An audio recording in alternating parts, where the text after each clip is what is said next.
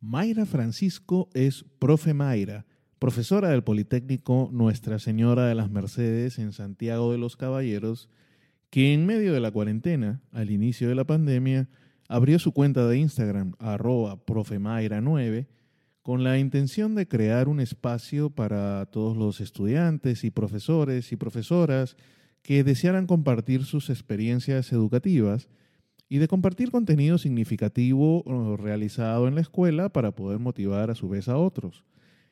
Vaya que lo ha hecho.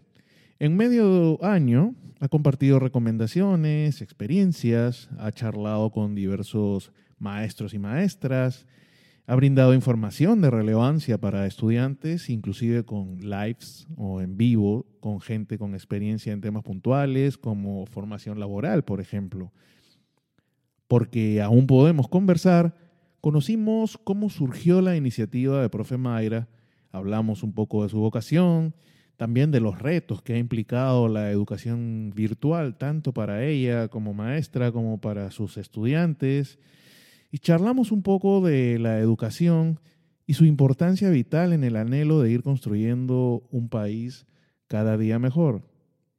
Te invito a escuchar la charla y a visitar la cuenta de Mayra, Profe Mayra 9.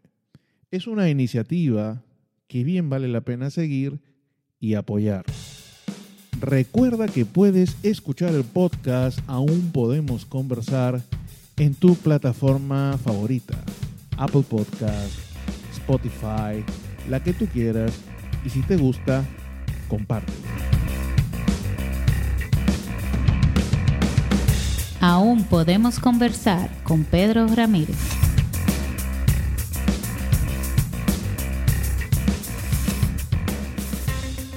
Hola Mayra, bienvenida a el podcast Aún podemos conversar. ¿Cómo estás?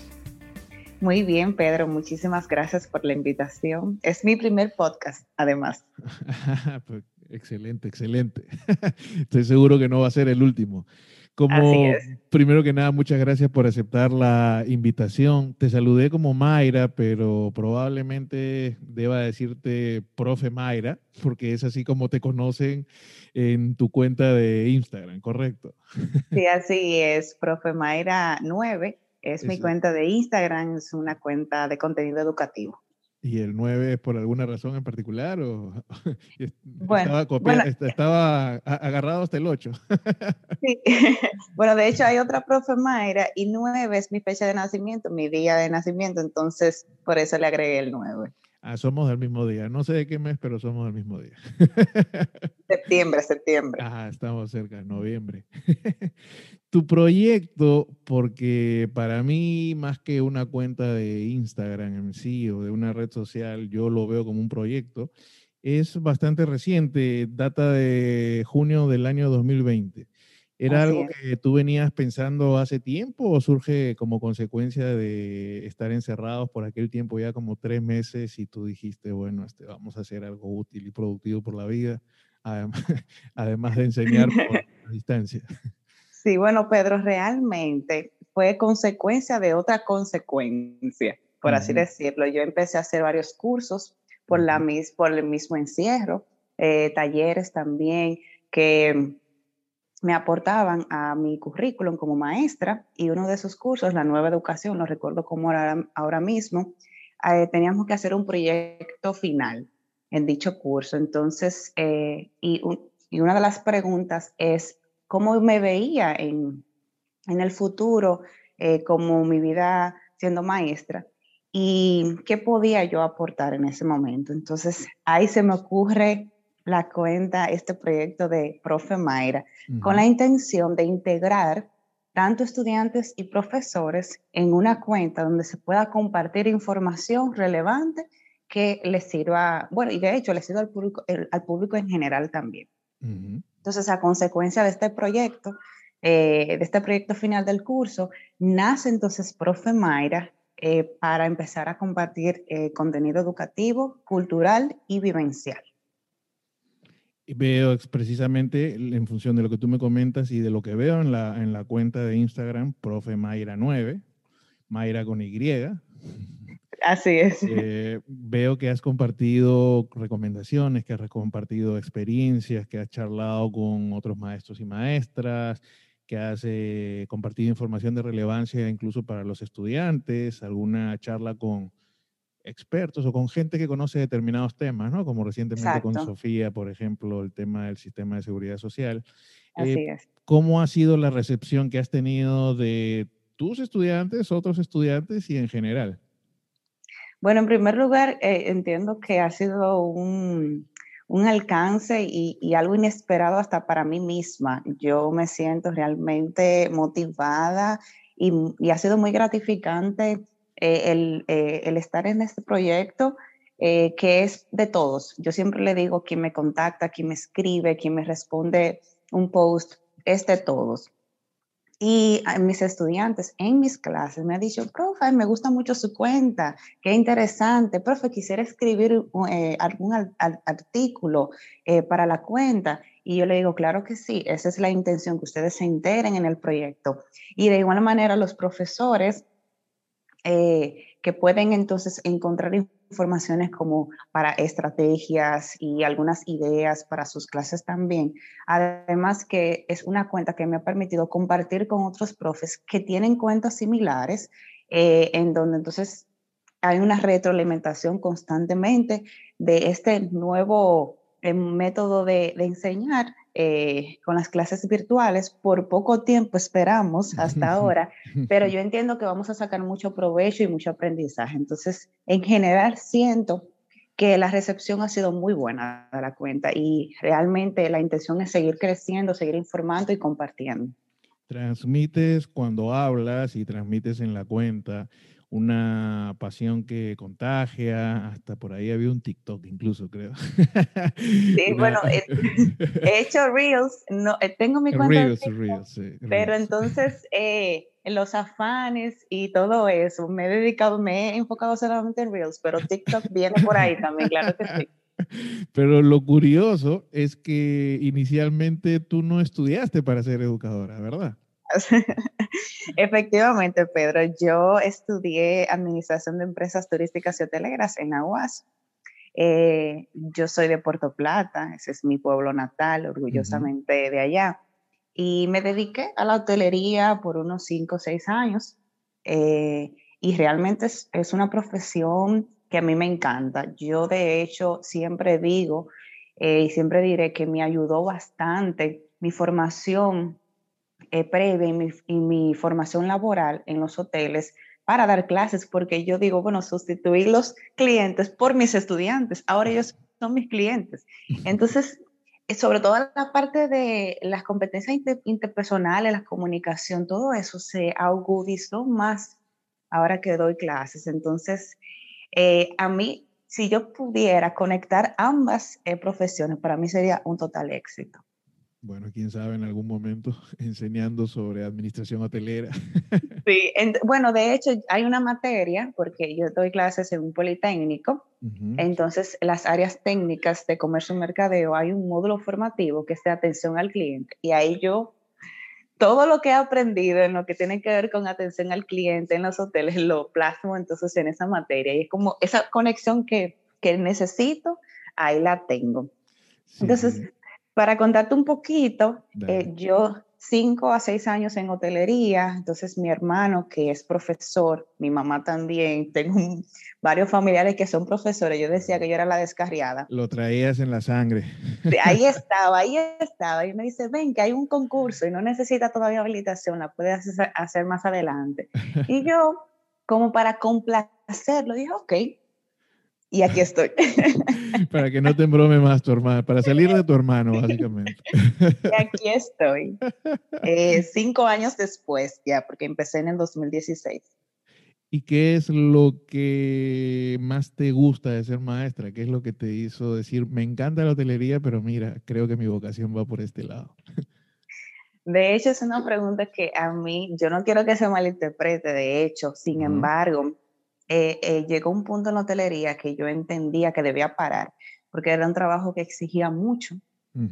Eh, me estaba desgastando, entonces eh, llegó la oportunidad de la propuesta de mi hermano, le dije que sí para complacerlo, pero al mismo tiempo fue como un escape eh, para tal vez abrirme paso en otra profesión. Eh, y no fue fácil, ese primer año siendo maestro no fue fácil porque obviamente no era lo que yo había estudiado, no estaba acostumbrada, fue todo un reto. Totalmente. El siguiente año eh, también lo fue porque entonces ahí comenzaron más responsabilidades. Eh, en el segundo año yo inicié a dar clases aquí en el Politécnico Nuestra Señora de las Mercedes en Santiago. Entonces también fue, fueron muchos cambios. Ya el tercer año y ahora que es mi cuarto año es que te puedo decir, estoy enamorada de esto, me gusta porque ha sido una evolución, ha sido un proceso. Eh, y no desde el primer año no te voy a decir, sí, amo esto, me encanta, porque no fue así. Sin embargo, hoy en día sí te puedo decir al 100% que me gusta. ¿Y qué es lo que más me gusta? Eh, por raro que parezca, es que, que yo puedo explotar toda mi creatividad en una clase. Eso es lo que más me gusta. O sea, cualquier idea que a mí se me ocurra, cualquier cosa que yo veo, yo la anoto al otro día para la clase. Eso, eso a mí me encanta porque eh, yo siempre digo, a mí me tiene que gustar también la clase para yo sentirme divertida, para sentirme que estoy integrada, para sentirme que están aprendiendo. Y ojo, Pedro, no siempre todos los días así, porque hay días que son un poco difíciles. Eh, como en todos como en todos lados, hay días, sí. Así que no crean que esta energía es todos los días, pero tratamos, tratamos.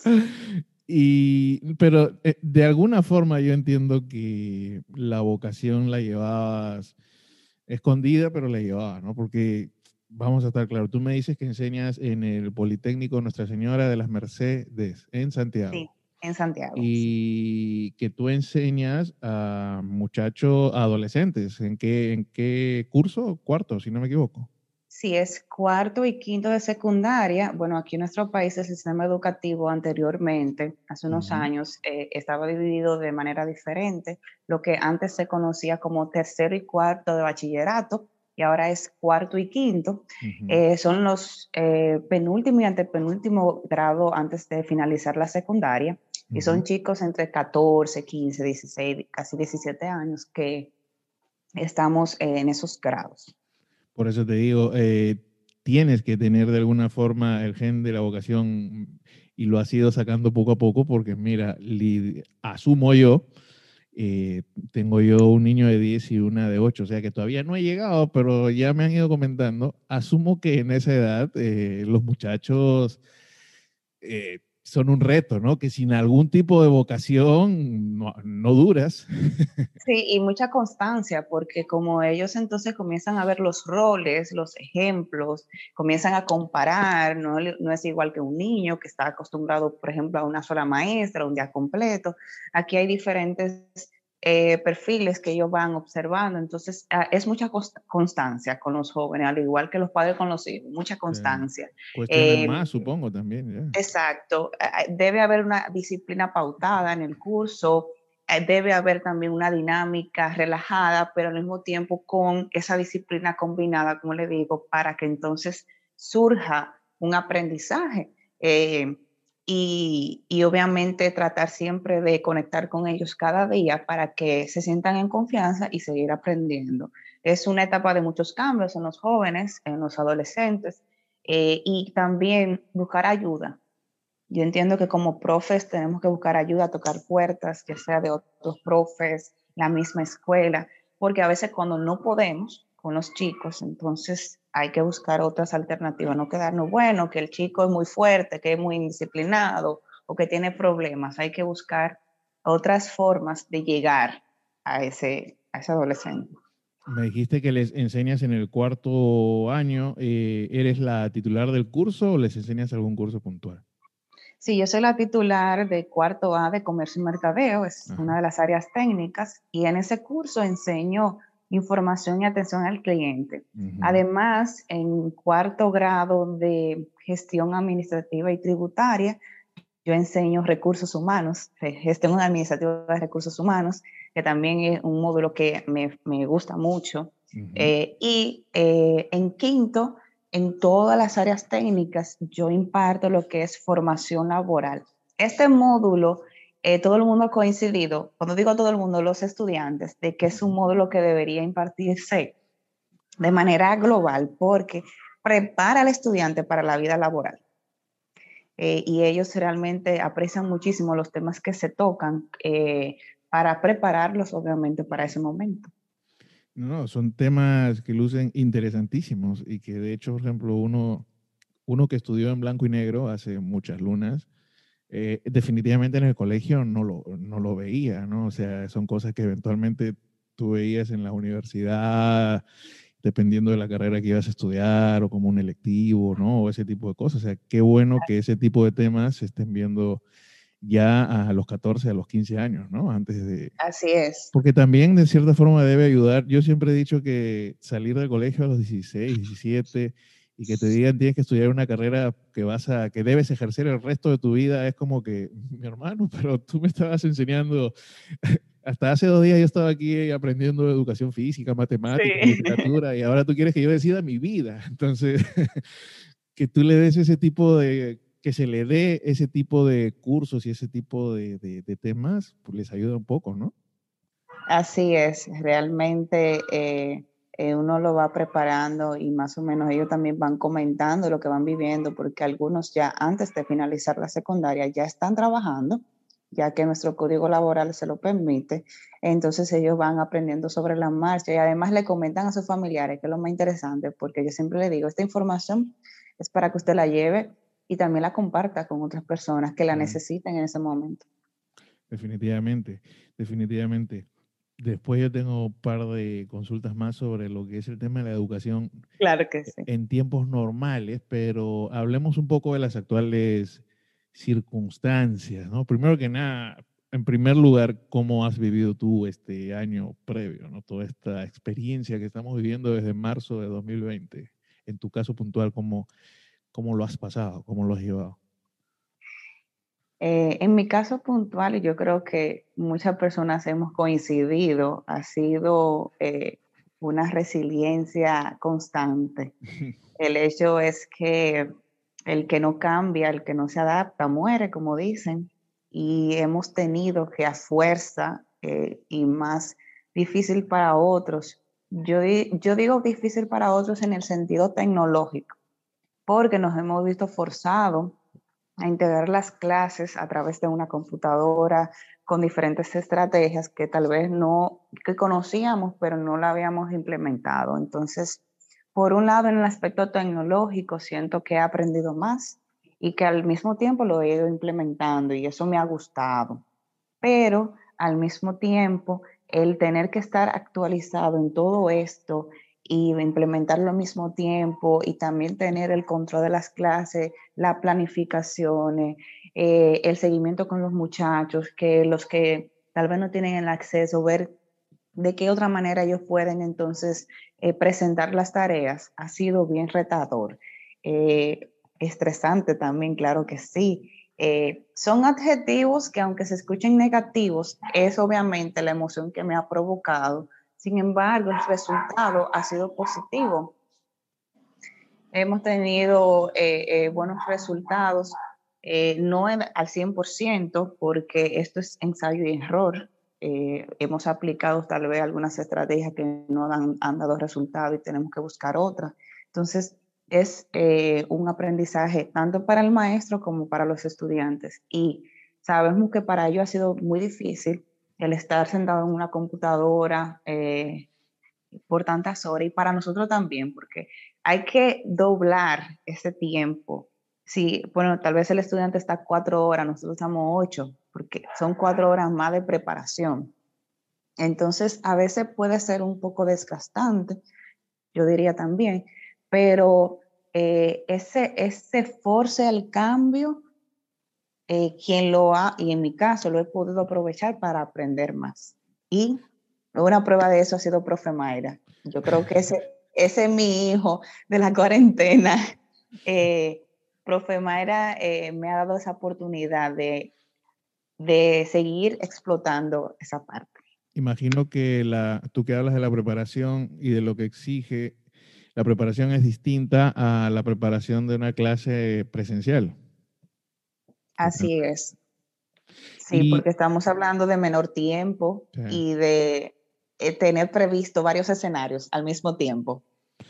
Sí, porque y, y responder a, esos escenarios de manera cambiante eh, cada tres minutos.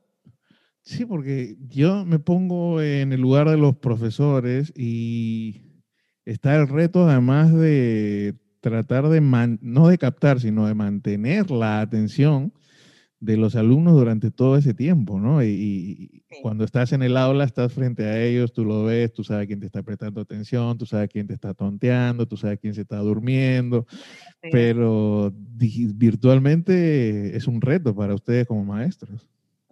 Sí, el estar pendiente de eso que tú mencionas en la virtualidad no es fácil buscar forma de que otros eh, de hecho, hasta te sirvan de colaboradores en el curso para mantener ese orden y de estar pendiente al celular, aparte de la llamada, para saber si hay alguien más que tiene el problema, de estar pendiente del que no pudo entrar y ver qué le pasa y ver cómo solucionarlo y al mismo tiempo dar la clase. Sí, porque faltaba más, faltaba ese pequeño detalle, hay que dar la clase, ¿no? ¿Y cómo has podido ver la, recepción en tus alumnos y en tus alumnas de, este reto, en el caso de ellos y ellas, de tener que recibir las clases virtualmente? La recepción de los alumnos, eh, yo desearía mejor esperar un poquito más, porque sí, para poder como exponer sobre eso. ¿Por qué le digo esto? Porque eh, hace unos, bueno, iniciamos en noviembre, ya serían tres, casi cuatro meses, bueno, tres meses que hemos iniciado. Eh, y realmente todavía yo creo que necesitamos un poquito más de tiempo para ver los resultados reales. Sin embargo, lo que ellos han ido diciendo, porque también se les pregunta, es que es un poco difícil para ellos realmente, porque la recepción no es la misma, la atención no es la misma, ellos tienen problemas de conexión que a veces les limita muchísimo escucharte correctamente y también a veces cuando uno asigna las tareas, también la comprensión puede variar muchísimo, ya que no hay una, presencialidad. En ese sentido, eh, buscamos la forma de fuera del horario ellos también pueden conectarse con nosotros por el WhatsApp y por videollamada, pero aún así hace falta ese contacto. Entonces, por eso digo que tendríamos que esperar un poquito más para ver los resultados. Ellos, sin embargo, nos dicen que saben que estamos haciendo un gran esfuerzo, pero yo también, por estar a tiempo y, y poder entonces recibir toda esta información que nosotros diariamente le damos. Sí como tú dices, es probablemente muy temprano, apenas son dos. Pues, si, quitas eh, diciembre, pues son casi tres meses en realidad de clases virtuales y, y, quizá también es temprano como para saber a ciencia cierta si es que pasado todo este escenario excepcional, eh, va a quedar algún tipo de déficit de aprendizaje que quizá deba ser subsanado en el año escolar siguiente o ese tipo de cosas. No, no lo sabemos, ¿no? Mucha gente habla de eso, pero hasta que no se vean las... Exacto. De hecho, bueno, tenemos ya un primer panorama que fue antes eh, de julio, esos últimos tres meses después de marzo de 2020, que ellos también tuvieron que estar en la virtualidad, pero el, la plataforma y la forma de, dar las clases virtuales todavía no estaba organizada. No, no. Fue una, fue una improvisación. Eso fue a ver cómo resolvemos. Y entonces no se pueden tomar tampoco esos resultados como un parámetro. Eh, de igual manera, tenemos entonces que esperar y seguir trabajando para bien, para entonces tener los mejores resultados posibles. Tratando de ver eh, el vaso medio lleno, ¿entiendes que con todo lo que ha debido adecuarse el sistema, sobre todo en este inicio de este año, ¿no? Porque como tú dices, el anterior fue a ver cómo llegamos a junio y ya, pero ahora ya hubo un poco más de tiempo. Todo este sistema, todas estas herramientas virtuales, digitales, todo este planeamiento puede servir para que cuando todo pase eh, se utilicen eh, en aras de mejorar el nivel educativo del país? Definitivamente. De hecho, yo entiendo que si tomamos los resultados más las estrategias de planificación que se han utilizado, se puede optimizar más el currículum. Yo entiendo que es una propuesta que debe de llevarse nosotros los profes en conjunto con las escuelas para que se optimice más el currículum.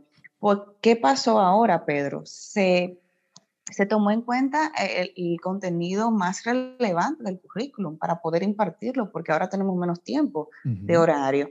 Pero entonces ahí se reveló la importancia de los contenidos realmente, que lo que, lo que ellos realmente necesitan. Entonces yo entiendo que se puede optimizar nuestro currículum.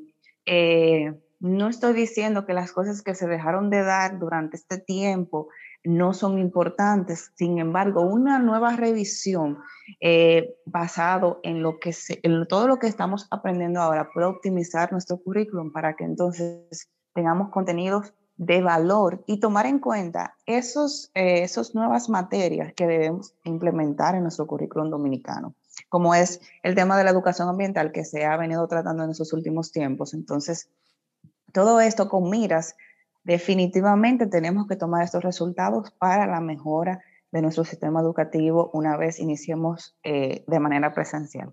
Y que no solamente es lo de la virtualidad y lo de el tema digital, tú lo dices muy bien, por ejemplo, el tema del, del, ambiental eh, es muy importante y el tema mismo de, del cuidado y cómo sobrellevar situaciones como las que estamos viviendo, porque es verdad, hace 100 años no había una pandemia, pero nadie nos asegura que vayan a pasar otros 100 años antes de la próxima.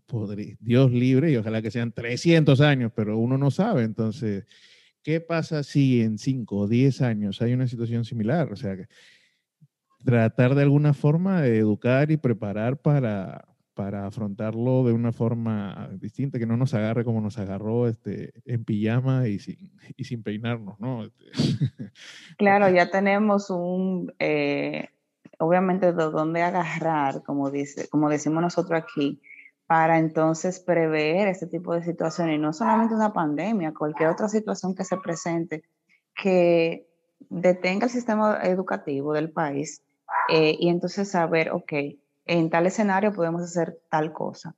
Y que exista obviamente al menos bases para uno poder seguir desde donde sea hasta que entonces retomemos en, la, en, la, en lo normal, en lo cotidiano de esa actividad.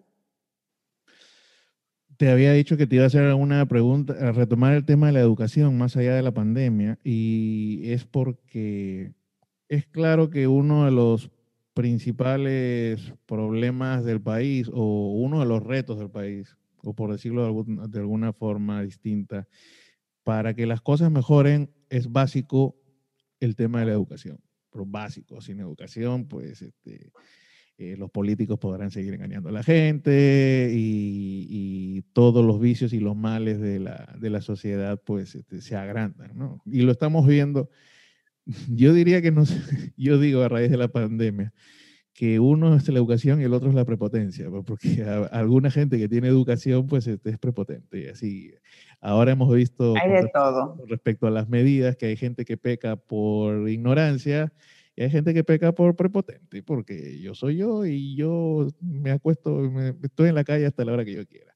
Volvamos a lo de la educación que me distraje. Eh, siendo tan importante, a veces, ya cuando uno es más viejo como yo, le agarra un pesimismo y una preocupación cuando tiene hijos de, ok, yo ya estoy, pero mis hijos me preocupan en qué país van a crecer, en qué mundo van a crecer. Tú que eres maestra, maestra de adolescentes, estás en eso. ¿Lo ves con un poco más de esperanza? ¿Crees que esta generación a la que tú estás educando eh, está creciendo educada poco mejor que las generaciones previas? Que quizá este, ellos vienen con, con algo mejor para el país? Es una pregunta compleja, Pedro. Es en función a tu experiencia y lo que ves, no, no, es solo tu experiencia, no. No, yo lo digo compleja porque hay varias, em, varios escenarios aquí. Realmente yo basado en lo que he visto, siento que ahora esta generación tiene todos los recursos y toda la información disponible al alcance de un clic, como bien decimos. Eh, pero hay una sobreinformación, hay una sobreestimulación. Eso provoca que obviamente eh, tengamos demasiada información y no saber cómo utilizarla, que es lo que está ocurriendo ahora mismo. Entonces entiendo que, es una de esa, eh, disculpa que te interrumpa, y que alguna de esa información sea falsa también. sí, exacto. Discernir qué es verdad y qué no es verdad. Sí. Eh, y bueno, Pedro, yo le digo a la audiencia, yo no tengo hijos todavía. Sin embargo, con mi experiencia con adolescentes, en lo que le estoy diciendo es que hay demasiada información, hay todos los recursos disponibles para que puedan estudiar, puedan realizar eh, actividades extracurriculares, eh, puedan irse al extranjero a estudiar con becas y realizar diferentes eh, cosas que le, llamen la atención.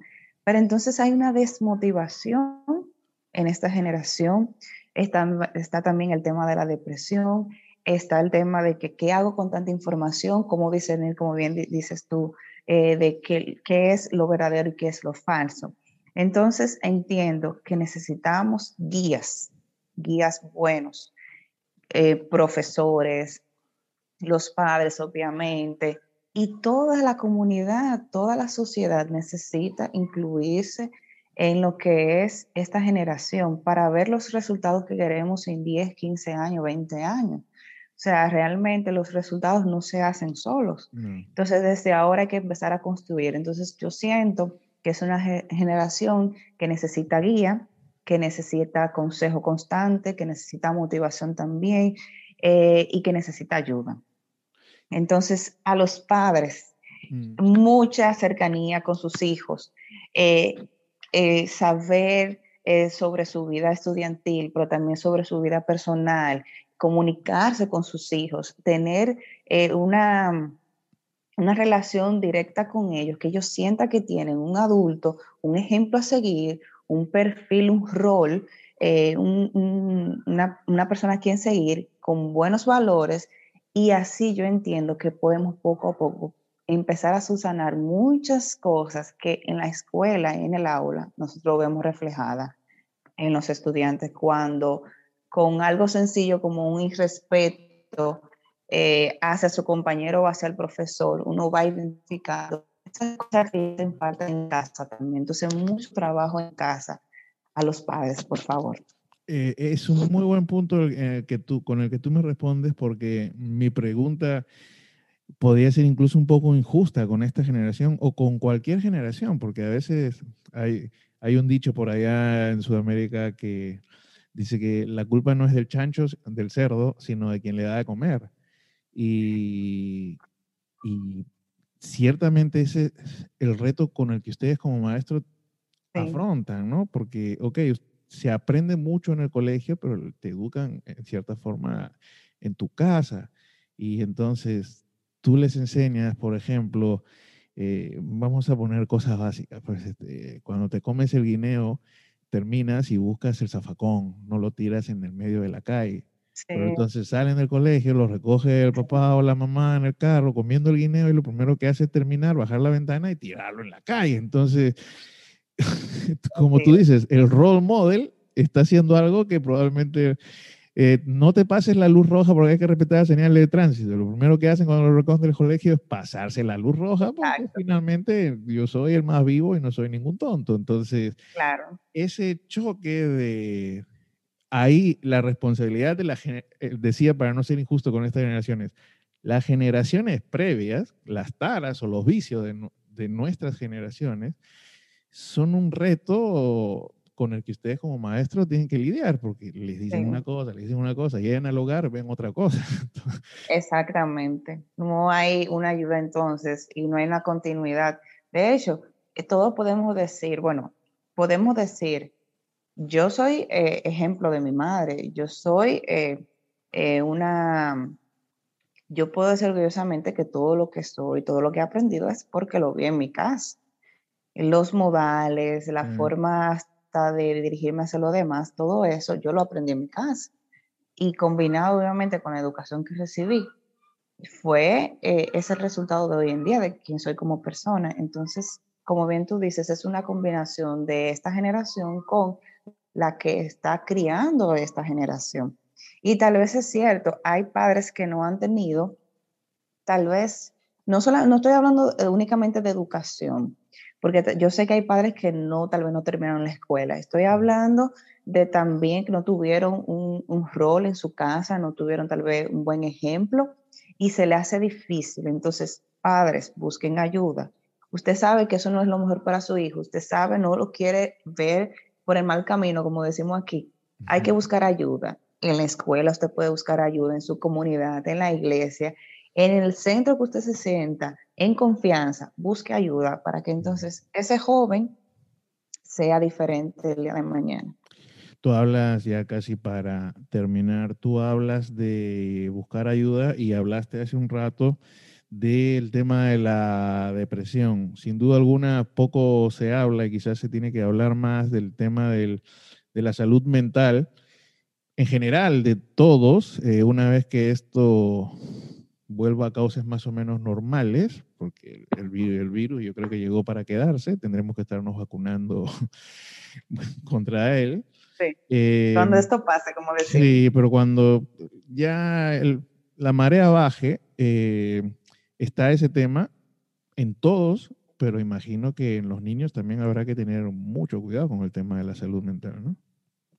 Definitivamente. Y bueno, es un tema que no me gusta hablar mucho porque hay muchos tecnicismos y hay mucha, eh, hay mucha información que es propia de ese, de ese perfil de los psicólogos y es, yo siempre digo que es bueno tocarlo, em, tocarlo con un profesional. Claro que sí. Eh, y lo ve, pero sin embargo, yo lo estoy viendo en los adolescentes y, de cómo eh, les afecta obviamente los cambios en su casa, eh, el, el, el, estrés de las, de las tareas, la presión que sienten también el tema de las redes sociales que está provocando también muchísimos cambios en ellos a nivel de su salud mental. Entonces es un tema que ya se está hablando muchísimo, pero entiendo que debemos aterrizar, llevarlo a las escuelas, llevarlo a la casa y trabajarlo.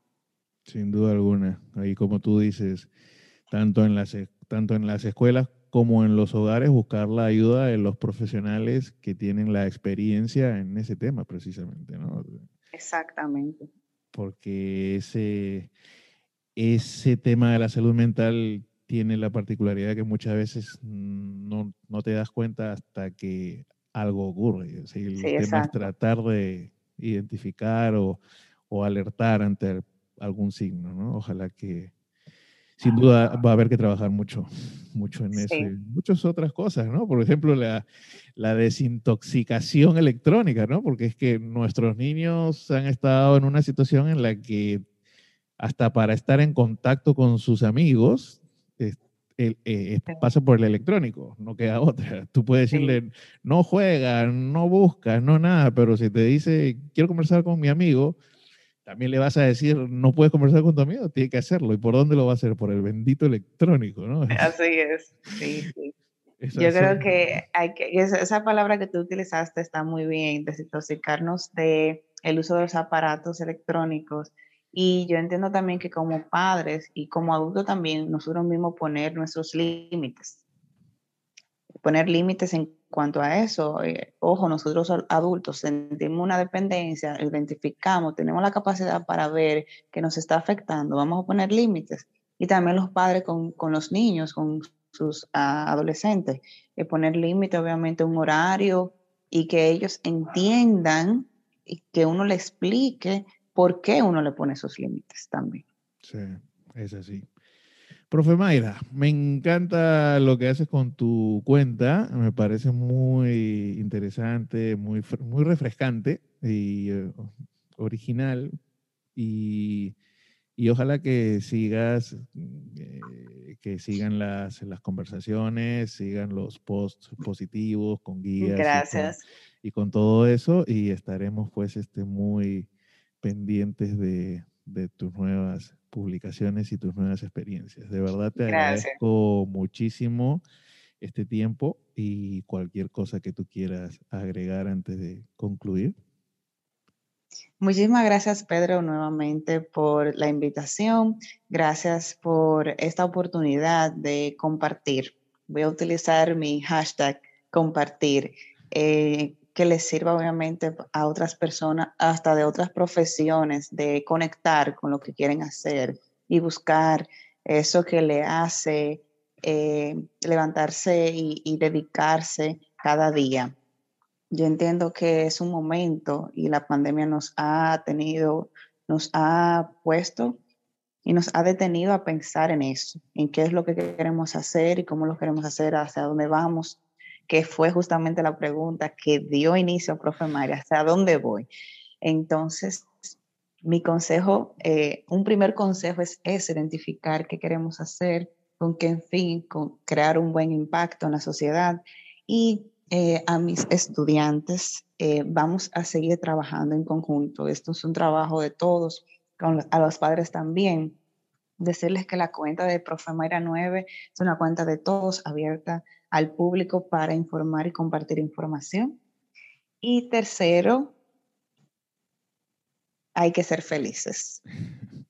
Hay que ser felices, hay que buscar la felicidad, hay que buscar los momentos de eh, que uno se sienta con las personas que quiere compartir, en el lugar que uno quiere estar, porque eh, hay un dicho aquí, eh, bueno, el que es feliz no molesta, no hace lo mal hecho, entonces hay que provocar, ser feliz y provocar felicidad.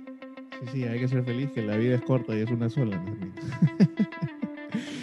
Mayra, muchísimas gracias. Un placer, Pedro.